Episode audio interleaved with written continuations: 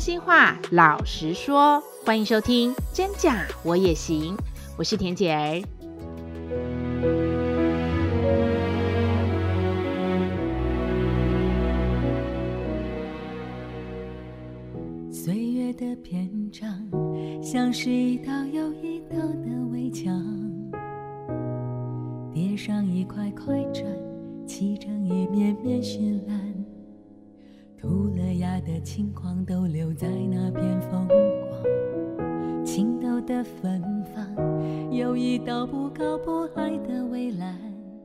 今天的来宾，他曾经在一九九零年代以《停看听》和《情不自禁》两张专辑站稳歌坛。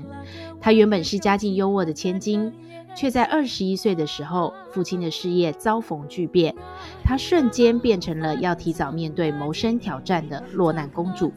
一个涉世未深的少女，就要面对家庭骤变、亲情矛盾、友情羁绊，还有对爱情的向往，以及事业的转折。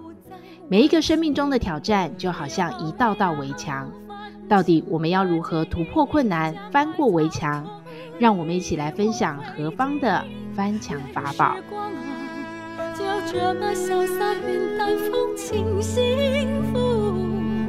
等着谁？欢迎我们今天的嘉宾，金牛座歌手、金钟奖广播主持人何芳，欢迎耶！欢迎你来，所有的朋友大家好，好，好可爱，好活泼哦！你知道刚录音之前他有多多么活泼吗？可爱极了。不是因为呃，真善美大家都很向往，我觉得哇，录音室像天姐儿这边工作的环境，我觉得每个人心情都会非常的愉快。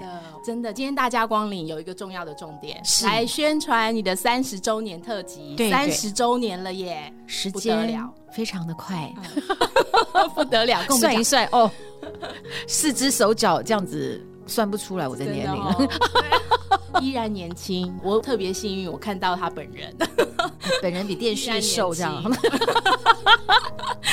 好啊，跟我们聊一下你的这次的三十周年的纪念特辑有什么特点？啊、呃，我这次的三十周年的一个特辑，其实它是用一种比较特殊表现的形式。那它是用 USB 的方式，可是呢，我们其实外面像做的像书一样，然后有一个很可爱的一个木桩的盒子，然后打开里面有我的 MV，有一首单曲《翻墙的记忆》，那同时呢，也有一本电子书，那二十一道翻墙的记忆。那谈到就是我自己生命当中，大概主要是十六到二十一岁那一段时间，还没有正式出版个人专辑以前，其实人生就发生了很多很剧烈的事情。嗯，我真正回过头来看，我那时候当歌手的时候，我是有一个还不错的声音，但是我其实我对我自己的情感本质上它是封闭的，所以我其实当歌手的时候，我并没有真的唱出灵魂了。因为我的灵魂自己都有点不见了，这样，所以这首歌有你的灵魂在。对，就开始重新整理嘛，把抽屉打开来，嗯，要归类一下该丢的丢，该处理的处理，那就重新整顿，哦、嗯，你就开始比较能够呃好整以暇，开始去回溯自己的人生，还可以分享。嗯，哦、大家可以去听听看他的那首歌，还有电子书，其实写出了也唱出了很多他的女人心事。是我刚刚介绍你的时候有没有很特别？我特别注意到你是金牛座的，我特别点出来的原因呢？对，是因为因为我看书。的时候发现你是用食物来 ending 的，就是一个美食主义者，就是金牛座就是一个美食主义者，然后呃做事情是一步一脚印，像老牛一样一步一脚印，然后很踏实的做完，然后你们要求就是效率。我等一下呢，在跟你聊天的过程当中，我也希望听众能够好好听听看，你到底怎么样在工作、家庭跟感情之间脚踏实地的付出，这是我要给大家的体会。其实很多时候也在飘了，你在飘，他 有时候也是有飘掉，要怎么走是不是？会啊，有时候最后都会找到你有效的处理方法。嗯，我觉得是这样子。我这样经历过人生很多的过程哈，一直让我有一个心里面很简单的一个目标，就是不管发生什么事情，你都要先好好活着。哎，这个就是我生命里面核心有一个根基。其实我十三岁开始，我妈就开始生病了，嗯、然后哇就有癌症。十六岁，我爸就中风，然后我们家整个企业崩解，这当中都有很多很剧烈的变化了。那么小，其实你并不知道要怎么样去解决人生。那我我很感恩，也许蓦然之间，不论如何，我的父母也许给我一个很好的我看不见的一个力量啦，就是他们其实，在他们自己有困难的时候，哎，不是每一个父母都知道怎么当父母嘛。对，我觉得他们，我现在回过头来，他们曾经都努力的把最坏的状况已经控制住了。嗯，可能他们的婚姻出现问题。他们的很多状况出现失控的状态，但我觉得他们还是努力让我们尽可能的不受影响。但是你说完全没有受影响，不可能。也许是漠然的那个任性还是有活在我的生命里面。我觉得就好像在最困难的时候，你至少你觉得人当下不能做什么，但你就扶救卑微，你先留一口气在。至终人要比气长，真的。哎、欸，你面对的你面对的困难也真的太多了，两次重大的车祸，对，对，对。然后爸爸在你最重要的人生关键的得名次的时候，歌唱得名次他过世了，嗯嗯。然后还有严重忧郁症的来袭，嗯，对。其实这多重的压力之下，对于一般人来讲，其实他可能没有办法，呃，就是好好的把这件事情说清楚。可是我觉得我很佩服你的一点，你竟然能够把这些事情，然后一字一句的透过歌跟书，然后把它书写出来跟唱出来，我很想知道你当初起心动念的原因是什么？因为有一次我去一个桃园的一个教会做生命的分享，因为我二十年前我曾经出了一本书谈忧郁症，我几乎核心就是谈忧郁症，所以他们那个时候有请我去分享。然后那天最后那个牧者要想祝福我，他当时就也不知道为什么他就有一个感动，他说有一天你的生命的抽屉会一个一个再打开，但是我就听一听，你听得懂他在讲什么？其实我听不懂。然后听一听我就忘了，这样。嗯嗯，对对对。然后后来呢？后来就过了。当然，人生就是还是继续在过生活什么的。中间有一个转折，两个啦。我现在回想起来，第一件事情是当时的这个公营的电台哈，有时候我们是有一些嗯公益的一些任务，所以我就被分配要去做少年公益的节目。嗯，这样。那我想我要做什么？我已经。打电动吗？不要闹了，我我真是很笨的，你知道吗？我想那我要玩什么啦？后来刚好因缘机会，别人就帮我介绍一个，他们是住在一起的那种戒毒的中继中心。那我有机会就去拜访他们，那他们也同意让我在社工的旁边这样子，我们就一个一个做采访这样。哎，那我就开始，我就突然发觉，哎，我其实可以关心这些比较特殊的族群。嗯，所以后来陆续我就采访了很多生命里面走向边缘化的，曾经有过一些很。很光怪陆离的人生这样子，那我就会觉得哇，他们人生怎么那么这么辛苦？他们人怎么会转成这么恐怖？这个弯，你们你们都不会怕吗？你们都不怕会死吗？还是怎么样？他们也没有办法讲很清楚。就是年轻有朋友，然后你不喜欢待在家里，然后成绩很差，觉得自己很差，然后有一群朋友就搅和在一起了。你也觉得很不好，可是你就是互相一挺，所以你就会他们就是这样子走下去。后来这样聊着聊着，我一直很想了解他们为什么人生这样。哎，真的有一天你就突然，这是这是对对恍然大悟，就突然我都忘记没有哎，真的我我采访那群小朋友，那他们很真诚啦。那我觉得可能他们也很真诚的分享他们自己的人生。那有些小孩是他们的父母，哎，有些小孩从小父母可能就是吸毒啊，或者是精神疾病，哎，他们。十六岁就要独立在这个社会上生活，你觉得他们要怎么活？然后台湾对于这个族群的小孩，就是真的预算是非常少的，所以对对对，所以我就采访很多这些 story，所以有刚好有得奖。可是我就是一直很想了解，哇，他们人生到底怎么活在这个世界上？哎，聊着聊着，有一天我就突然想到，就好像你刚刚讲那个抽屉哈，哎。我就突然想到，哎，我小时候好像就是这样子哎，因为我长大以后，我有我有一点没有再特别去想这些事情啦。嗯、我也一般人会刻意逃避，有可能正常来讲的话，对，有可能就觉得没什么好想了。嗯、突然有一天。这个就是一个渐进的过程啦，对。那我就从不同的，其实这个整理是很漫长的。我最后整个会诊是这三年，其中有一些的内容是我更早更早就陆续一写一点写一点写一点写一点。当时我有一个 blog，就是在部落格里面我有写一点写一点写一点。然后，但是呢，二十年前的心情跟现在心情跟十年前是不一样，所以我可能会截录一些地方，然后再用我现在的心情再做一些会诊。所以这三年是在会诊，然后把这个翻墙的记忆。我这次的重点是在。年少的那个时光，嗯，我希望有一天我可以进少年监狱啦。我是很蛮想跟这群小当义工，是不是？我想分享啦，我觉得很棒哎，欸。包括你这张专辑的设计、设计理念啊、包装啊、里头的一字一句啊、歌曲啊、词曲创作啊，我很好奇。这是。谁做的？而且我发觉好像是经纪人，我看到经纪人的名字，因为他本身就是一个对，对。他本身这个美学概念就就蛮好的。对，我看到经纪人，经纪人坐在这里，我们让经纪人来聊一下好不好？来聊一下好不好？欢迎，大家好，经纪人哦，难得难得经纪人来一下的，因为我打开那个专辑的时候，我一看到那个名字，我想说，哎，这好耳熟，好面熟哦。词曲、封面设计啊，对，然后照片的拍摄都是经纪人，你怎么这么有才华？对，他很难聊，这样对就讲完了，这样讨论过程当中觉得很顺利，还是一开始他说要写书的时候呢，大概已经是三年前，就是一直想要出这本书，然后呢就一直讲讲讲，大概就又过了两年，又过了一年，都还没有出来，但是我就是要逼他，嗯，对，然后我说，那你再不做的话，真的再等下去，再十年你也出不出来。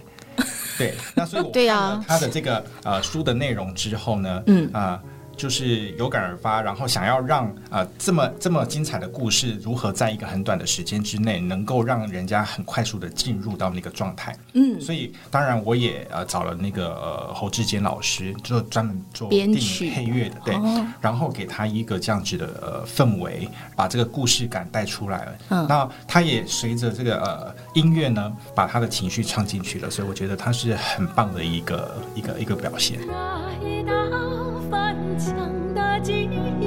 曾刻在树上或心底，是心照不宣了，彼此都不再提起，还是放下了的就不再惋惜？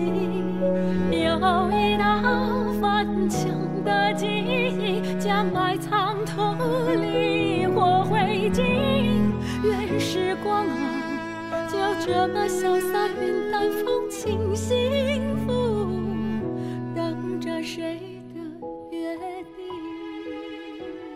翻墙这个词是谁想出来的？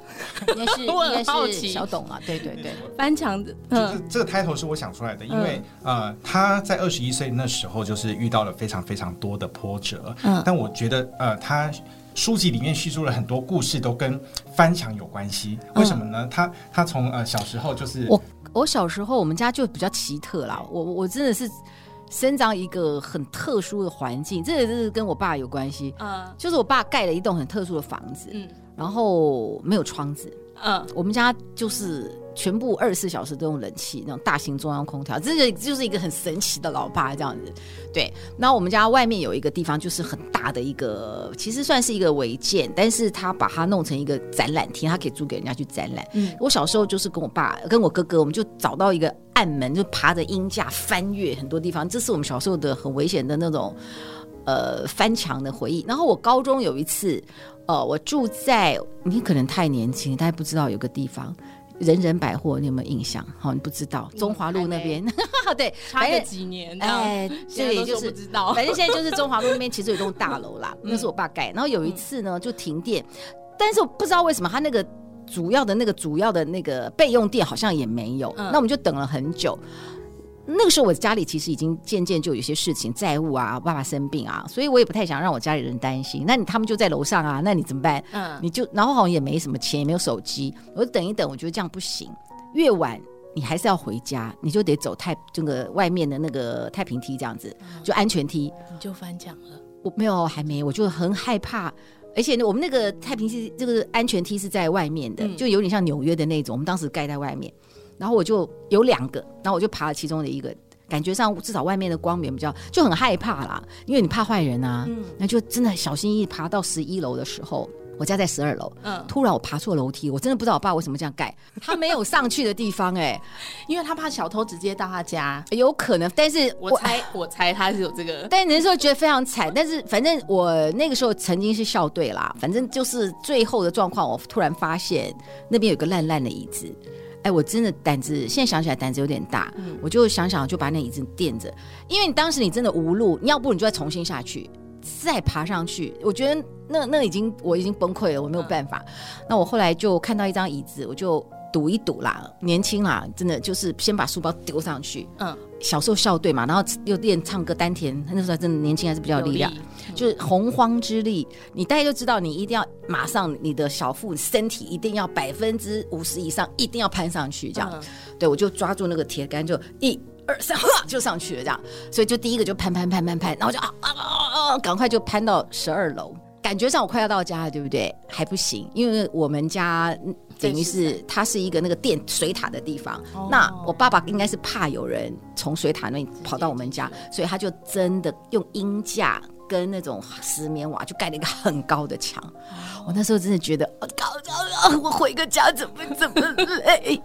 我觉得那个就是有点预表，后来我的人生几乎都是要攀墙，真的。然后上有，哎，好辛苦的，是，这样。孩子翻墙去看星星，啊，对，要讲清楚，翻墙去看星星。呃，这件事情我也觉得很神奇。呃，现在在公馆附近，嗯。很多以前的摇滚乐手都曾经去一个小小的 pub 叫 Wooden Top。嗯，我那时候也是一个意外啦，反正就是也是碰到一群这种音乐人，然后他们就有带我去那个 Wooden Top。它其实是一个重摇滚的地方。其实那个音乐，我跟你讲，我那个时候就觉得蛮害怕，我只是凑热闹。那反正，但是据说有很多那种第一代的摇滚乐手，在很年轻的时候都有去那边去看一下，这样。嗯那就陆续会认识一个腼腆的男生，他知道了，他也是音乐人，他也知道这样。那时候我已经带出了第一张专辑了啦，然后不不红，所以心情很飘，蒙蒙飘飘，所以整个人就啊，有时候就朋友去看一看，那你也觉得说好吧，我们去看一看别人在干什么，有一点这种心情。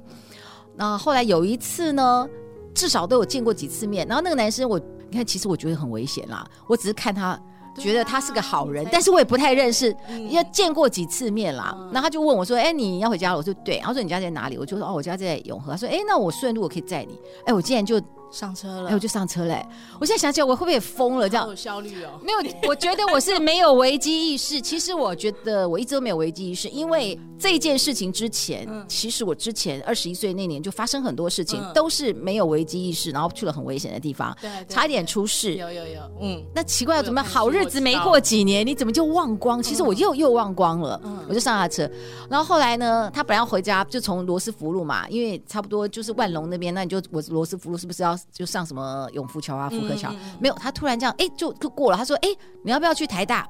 我说，哦，这样子哦。他就说，哎，我觉得那边还不错，因为他是台大的。哦、他就他是台大，嗯、他就哎，就转到清城南路停车，然后就说，人不轻狂枉少年，你要不要翻墙？我说哈，然后那个时候已经那个时候已经快十二点了，嗯，然后门是都关起来，台大已经关起来，就侧门啊，台大侧门，嗯。台大侧门其实它不是墙，它其实是铁栏杆呐。它前面是一个矮墙啊，但是后面就是铁栏杆，就是有一个砖墙，不是很高，顶多到我们的腰，但是上面是铁栏杆这样子。然后他就示范给我看，抓着那个栏杆，然后就用你的脚去蹬着那个墙，然后就开始爬栏杆，就跳下去。他说：“快来进来！”我就哈，他不是要带我回家吗？啊，怎么会这样呢？然后你就你那时候觉得很浪漫吧？我没有觉得很浪漫。我没有觉得心里有一点，我害怕呀。我觉得，但是我好像直觉觉得这个人好像不会，不太是个坏人呐，这样子。然后他那天就很开心，他就说：“哎，你都没爬过墙，对不对？”他说：“台大的墙很酷，你这一生你要有一个经验这样子。”我想说：“哎呀，好吧，好吧，就不知道怎么搞的，那脑波太弱，你就哎被他讲一讲，你就上去了这样，然后就跳下去。他就带我去，应该是文学院啦。嗯，他说有一个地方，那晚上那个视角真的还蛮特别的。那他我们真的也没做什么，就是聊天聊音乐啊，他的梦想啊，或什么什么什么。那我就不讲他的名字了。他现在还不错，还好我真的碰到一个好人。我现在只能说我碰到一个好人。然后他就那天就很很开心讲他未来的梦想。哎，他好像有实践呢。他后来做了一些非流行的都还不错。然后反正那天呢，哎，就聊聊聊到三四点，他说好吧，我们回家吧。然后又翻墙出去了，就是一个神经病的状态。就后来呢，突然到了鱼肚白，就是四五点天快有点亮的时候，他突然开始飙车。我不知道为什么他好像突然感觉，我觉得他变了一个人这样子，嗯，对，然后就就跟刚才那种很嗨啊，像个小男孩，又完全好像我不知道怎么搞的。那我想，我突然想到，我已经出过两次车祸，我怎么又突然上了一个那个海 标课？我想，我，害怕有阴影。对，然后他那时候上高架桥，而且他就噔就一路狂飙了，然后而且他有一点逆向，哎，我就觉得他那时候就开始有一点失控，这样，就远远你就看到有一部车。因为我们逆向，当然前面会有个车这样，然后我就啊，然后最后就这样突然这样差一点撞到，然后那个对面那个人就很气，然后开始有有骂脏话这样，然后突然那个很斯文男生，我旁边那个 driver 他也骂脏话，判若两，对对对对，然后就不知道怎么办，但是后来还好，对方那个人不是像最近那个什么马拉法拉蒂马拉蒂那个，还好不是。玛莎拉蒂对玛莎拉蒂也不是，他旁边也是有个女伴，可能女伴他也不敢怎么样，就是不爽，再再骂了一点，然后就反正就切错身就过了，我都不敢讲话，那时候我都不太敢讲话了，然后就啊，反正只要先能回家，因为那时候我在高架桥上，我不能干嘛，但是我已经快回家了，他就他就把我送回家之后，我们就再也没联络联络了。对，后来很多年哦，不知道多久了，他突然打电话给我说，哎，我很不好意思。我那天到底讲了什么？他说他好像有印象，他有送我家，可是他说他那天喝醉了，我这脸就直接绿掉，这样我完全不知道他喝醉，因为他跟我讲话的时候是非常的逻辑清楚的。觉得他那天很嗨，就他个性是很腼腆的，嗯、可是那天他就是很开心这样子，嗯、所以他就带着我去爬台大的校园这样子，嗯、好疯狂哦！对，人不轻狂枉少年，啊，真的是人不轻狂枉少年哦。我觉得这样听起来，其实这也给你一个人生的经验呐，嗯、也造就了你写书的一个里面很重要的因素。后来渐渐我就决定我要去学开车，真的、哦，我这一辈子我可以当人家司机，我随便不上人家车，太危险了。那你这辈子因为感情的过程当中，有没有因为什么重要的决定是？因为这些烂桃花或者是不好的男人，然后让你有一些什么样对婚姻或者是对感情有一些什么样的想法？我觉得男生 像好东西不太懂。再来看一下，没有，应该我眼光不太好，我真的觉得 也不对啦。就是说，可能我自己也不太懂得爱啦。嗯，我觉得我自己的人生后来慢慢整理嘛，你就是人生其实有很多的破口啦。嗯，所以我对爱。好像其实只是在找父亲的替代品啊，我觉得，我觉得我以前的感情可能模式，我一直在找父亲的替代品，可是这不是，这不是爱情的。女孩子都是这样子，可是这个你一定是带着好像很大期望，但是我觉得一定会失望，因为我我我现在观察婚姻，其实有时候你也要接纳你的老公，可能有时候变成是个小男孩嘞，对对对对，你还期望永远他是你的。三吗？我觉得应该不要不要这么天真呢。有的人的真面目在婚姻之后才出现，嗯，对不对？对对，对，有有有些时候你交往，哎，感觉上好像定下来，他有一些不同的层面就。就出现了，也有啊。嗯，所以我在你书里面读到一个精神，就是你说女人其实一个人也很好。没有，就是我妈妈跟我讲的。我我跟你说，其实我的成长环境，我并没有想要单身的。我其实二十岁，我一直很有一个目标，我很希望，我最大的目标是希望可以结婚，因为我想要有个家了。我其实那个那个那个想结婚的逻辑其实是不太对的。我也不知道什么是婚姻。嗯，是因为我的家我觉得太有压力了。嗯，我很想要逃离我的家。所以，我其实最早，我真正的目标是想要有一个家，我想要结婚。还好老天没有成全，因为没有准备好，不行啦。嗯，对。那所以就碰到一些事情，哎，反正最后都没有一个很好的结果。嗯、可是我现在觉得这件事啊，什么的不容易怀孕这件事哦，因为我出车祸啦。嗯、我就我二十一岁那年，我出了两次很严重的车祸，都都折到颈子，哦、就是有那种马鞭有没有在晃，然后这样子。嗯、后来。其实这个也没有一定很准，只是我碰到一个很厉害的中医师啊，他有告诉我说我可能哦，是中医师告诉你，但是他我都没有跟他讲，他大概就知道我颈部有问题啊。哦，真的啊？对，而且他几乎是第一个预测我会得忧郁症的人，这样子。那我觉得那医生虽然他就是嘴巴有时候蛮坏，但是都是因为病人熬夜啊，嗯，然后没有照顾身体啊，他就一直骂这个东西。但是他讲的东西才我觉得。你后来真的认真吃他的中药，其实我整个女生的那些什么什么什么什么，后来都调的非常好，这样子，其实很棒啊。但是他有告诉我这件事情，我心里面不知道。但是呃，曾经在这个情感的过程，年轻嘛，如果说有些人结婚，他也是希望有小孩。我我觉得我有告诉对方，万一嗯有可能这样，你的想法是怎么样啊？有的人不能接受啦，嗯嗯，你有据实以告就哎，对对，我有据实以告，就这没有什么好隐瞒的，我觉得很自然啊，对啊，这是感情必经的过程。刻在树上，我心。底是心照不宣了，彼此都不再提起，还是放下了的就不再惋惜。有一道翻墙的记忆，将埋藏土里或灰烬，愿时光啊，就这么潇洒